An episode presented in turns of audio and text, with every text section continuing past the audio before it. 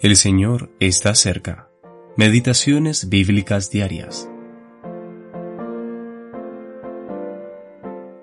Tomando el manto de Elías, que se le había caído, golpeó las aguas y dijo, ¿Dónde está Jehová, el Dios de Elías? Y así que hubo golpeado del mismo modo las aguas, se apartaron a uno y a otro lado, y pasó Eliseo. Segunda de Reyes capítulo 2 versículo 14. El Dios de Elías.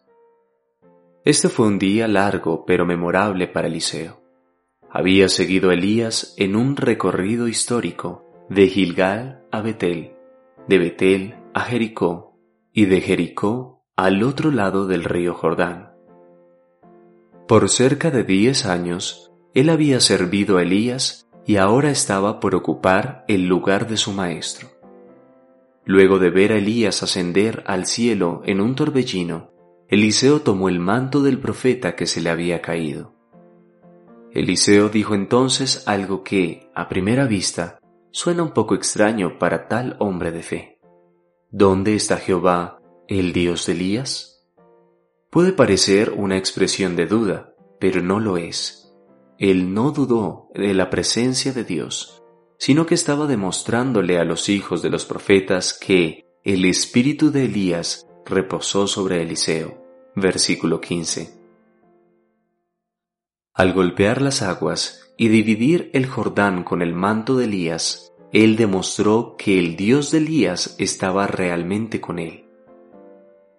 Cuando contrastamos la declaración de Eliseo con las palabras y hechos de los hijos de los profetas, extraeremos una lección muy instructiva.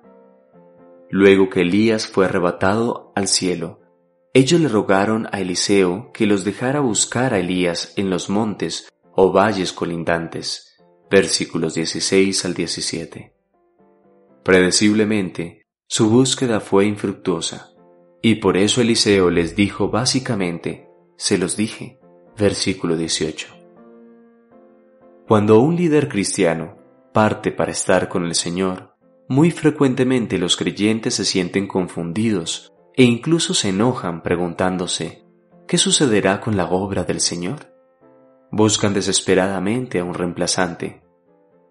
Los hijos de los profetas estaban preocupados por el paradero de Elías, pero Eliseo dirige nuestra mirada al Dios de Elías, no al hombre. ¿Seguimos a un hombre de Dios o al Dios del hombre? Brian Reynolds